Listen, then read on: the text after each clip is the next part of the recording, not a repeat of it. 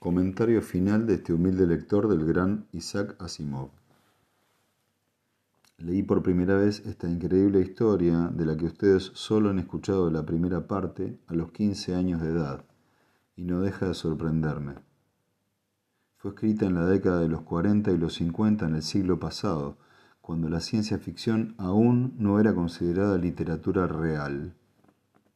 Salía publicada en revistas del género como una tira que el lector seguía, según el caso, semana a semana o mes a mes. Como se leyó al principio, esta historia fue galardonada con el premio Hugo a la mejor saga de ciencia ficción cuando ya, por fin, este género era considerado literatura.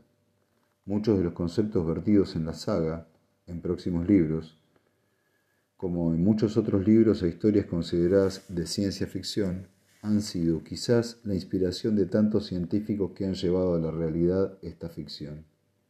Actualmente y después de idas y vueltas entre distintos guionistas, productores y directores, batallas de derechos de autor, entre otros conflictos, la famosa y magistral saga ha sido llevada a las pantallas por Apple TV y será estrenada eh, y será estrenada en este 2020.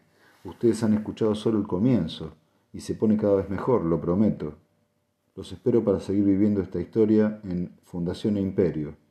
La psicohistoria goza de buena salud.